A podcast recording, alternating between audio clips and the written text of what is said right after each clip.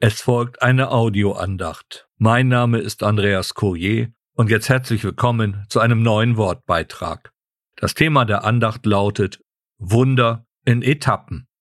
Gut Ding will Weile haben. Wer kennt diesen Spruch nicht? Es ist aber Fakt, Gottes Hilfe kommt spätestens rechtzeitig. Nur wir Menschen sind oft ungeduldig, dazu wollen wir Gott noch vorschreiben, wie er zu handeln hat. Im Markus Evangelium Kapitel 8 in den Versen 22 bis 26 finden wir ein Lehrstück Gottes über die Art und Weise, wie er nun handelt. Zunächst der Bibeltext. Und sie kommen nach Bethsaida und sie bringen ihm einen Blinden und bitten ihn, dass er ihn anrühre. Und er fasst den Blinden bei der Hand und führt ihn aus dem Dorf hinaus, und er tat Speichel in seine Augen legte ihm die Hände auf und fragte ihn, ob er etwas sehe. Und aufblickend sprach er, ich erblicke die Menschen, denn ich sehe sie wie umhergehende Bäume. Dann legte er wieder die Hände auf seine Augen, und er sah deutlich, und er war wiederhergestellt und sah alles klar. Und er schickte ihn in sein Haus und sprach, Geh nicht in das Dorf. Nun waren Jesus und seine Jünger also in einem Fischerort in Galiläa am Südwestufer des Sees Genezareth gelegen, angekommen. Sogleich bringen die Dorfbewohner einen Blinden und bitten Jesus, dass er ihn anrührt.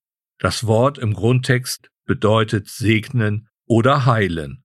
Ein Blinder kann nicht arbeiten und ist auf die Versorgung anderer angewiesen. Meist muss er sich seinen Lebensunterhalt durch Betteln verdienen. So bringen die Dorfbewohner den Blinden zu Jesus. Sie haben die Hoffnung, dass der Blinde nun geheilt wird und sie so ihre Last, ihre Verantwortung los sind. Anstatt dass der Herr Jesus nun spontan heilt, passiert etwas ganz anderes. Er führt den Blinden aus dem Dorf heraus. Zwei Tatsachen werden deutlich. Gott handelt souverän und Wunder gehören nicht als Showstück auf eine große Bühne. Auch der Vorgang der Heilung ist hier außergewöhnlich. Zunächst benetzt der Herr Jesus die Augen des Blinden mit seinem Speichel. Für die damalige Zeit eine übliche Methode, um bei einer Augenerkrankung Linderung zu verschaffen.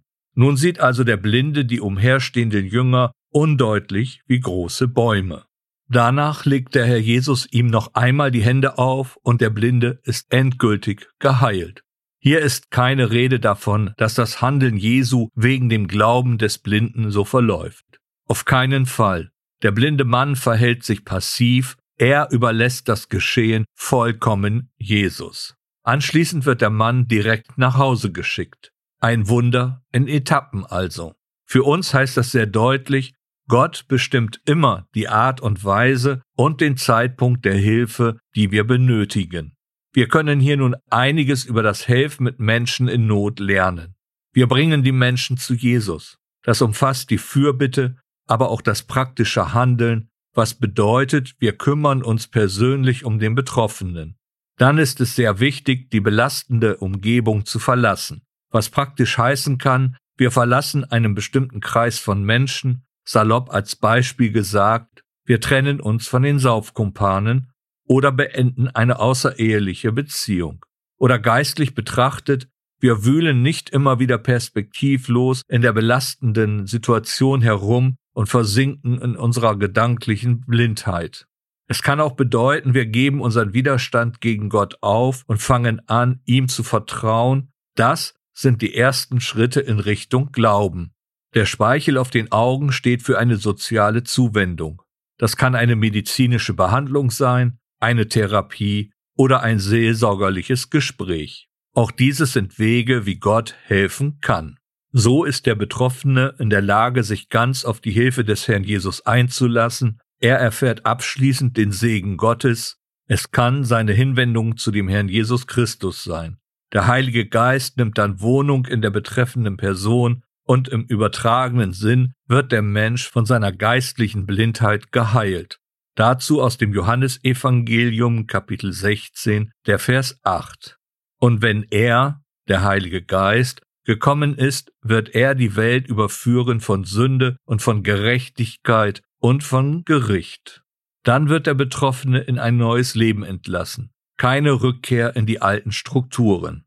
Die Gemeinde Jesu kann nun dabei helfen, ein neues soziales Umfeld aufzubauen. Auch beinhaltet es eine Abkehr von einer zerstörerischen Lebensweise oder eine Akzeptanz der jeweiligen Lebenssituation. Ich meine damit den Bereich von chronischen Erkrankungen oder die Prägungen durch das alte soziale Umfeld. Der Herr Jesus kann spontan helfen, heilen, oder es geschieht eben in Etappen, aber immer spätestens rechtzeitig. Schließen werde ich jetzt mit einer Erkenntnis des Apostel Paulus aus dem ersten Korintherbrief, Kapitel 13, die Verse 9 bis 10 und den Vers 12. Ich lese diese Verse nach der Menge Bibel. Denn Stückwerk ist unser Erkennen und Stückwerk unsere prophetische Redegabe. Und wenn das Vollkommene kommt, dann wird das Stückwerk ein Ende haben. Denn jetzt sehen wir in einem Spiegel nur undeutliche Bilder, dann aber von Angesicht zu Angesicht. Jetzt ist mein Erkennen nur Stückwerk, dann aber werde ich ganz erkennen, wie auch ich ganz erkannt worden bin. So wissen wir nun, auch ein Wunder kann in Etappen verlaufen. Manchmal kann es auch dauern, eventuell bis wir in der Ewigkeit in die Gegenwart des Herrn Jesus Christus angelangt sind. So lange müssen wir uns bildlich mit einem unklaren Sehen zufrieden geben. Aber in der Ewigkeit werden wir dann vollständig geheilt sein.